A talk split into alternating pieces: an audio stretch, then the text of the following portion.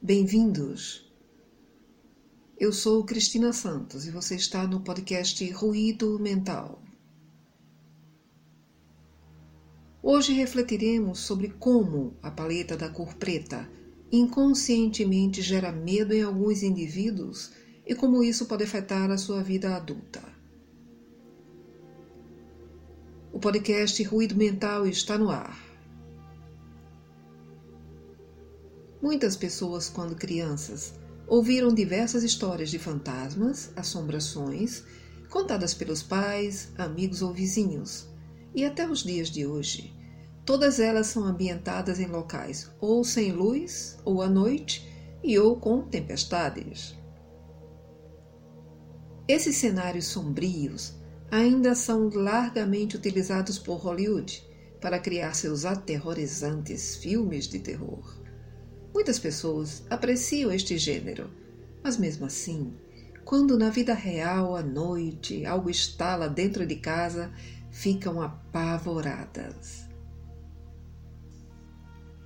E isso acontece graças ao bombardeio de imagens armazenadas no inconsciente, provenientes dos filmes, que seguidamente assistiram e que acabaram os condicionando de que coisas ruins acontecem quando estão no escuro. Também aprendemos quando criança que quando um ambiente, uma roupa, um objeto está sujo, ele apresenta a cor escura e, portanto, deve ser limpo. Também sabemos que no passado, e infelizmente até os dias de hoje, alguns pais para punirem os seus filhos por algo que fizeram de errado, os colocavam de castigo em quartos escuros por longos períodos. E a cada vez que essas ações eram repetidas, transmitiam a informação para o inconsciente daquelas crianças de que o escuro era ruim, que só causava medo. Historicamente, também encontramos informações de que na Idade Média todas as cores luminosas eram reservadas à nobreza, restando às classes menos favorecidas vestirem-se com as cores escuras e sem brilho, como o marrom, o cinza e o preto. A cor preta também é associada ao desconhecido, à morte e ao luto. Apesar de na atualidade a moda eleger esta cor como referência de elegância, para algumas ocasiões, a informação de que a paleta da cor preta significa medo e perigo já foi introjetada no inconsciente coletivo.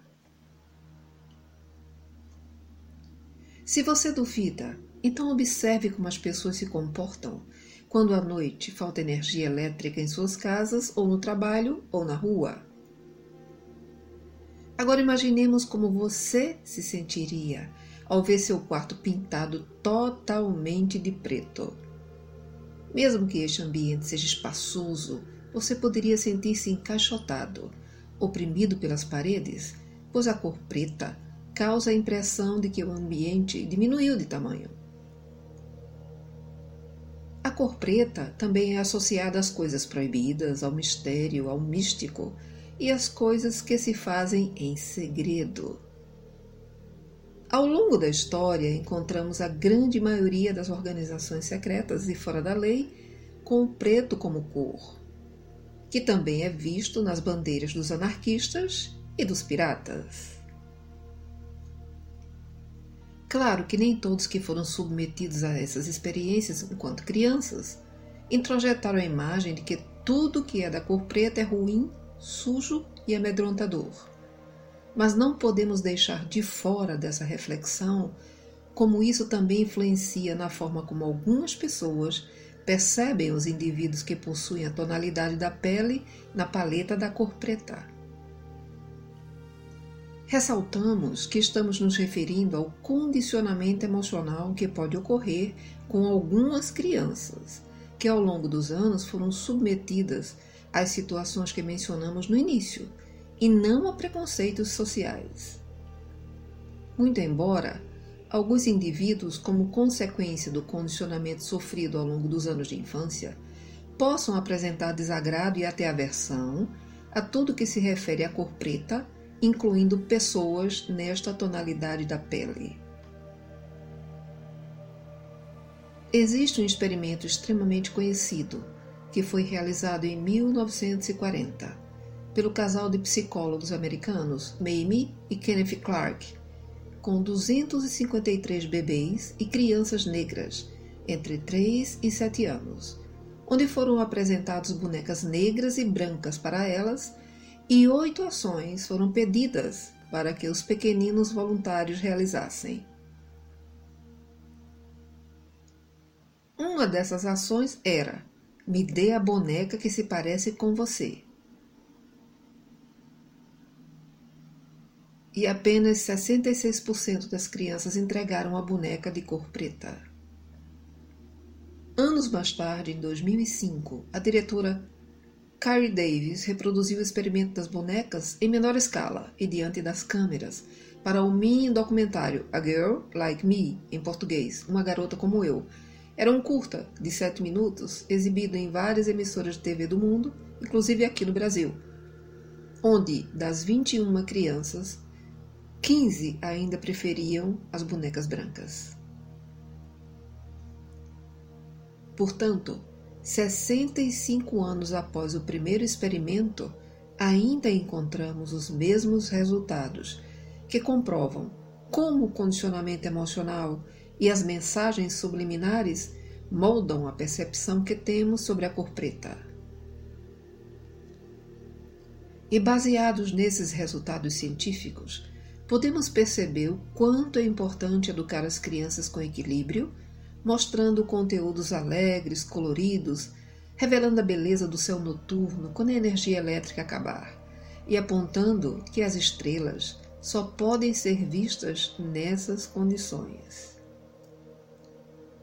Nesta reflexão, pontuamos como essas ações são importantes na formação de um indivíduo em seus primeiros anos de vida e como evitam que traumas sejam instalados e preconceitos possam ser construídos. Mas, evidentemente, que não estamos eximindo de culpa as pessoas que os têm, nem justificando que esses são os únicos fatores que desencadeiam preconceitos em relação às cores da pele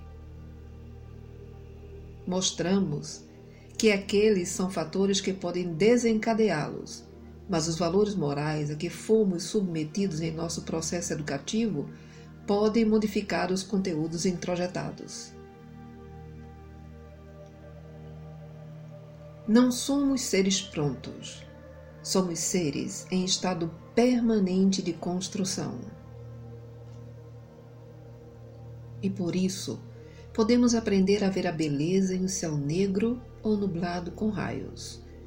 Podemos aprender que, na ausência da luz elétrica, nada de ruim vai nos acontecer, porque podemos acender uma vela ou lanterna para encontrarmos o que precisamos.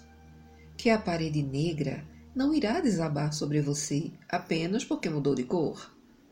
Que o desconhecido não é negro, ele apenas está vazio esperando que você o preencha. E que as peles humanas não mudam o nosso caráter. Preto ou branco, amarelo ou vermelho são apenas cores.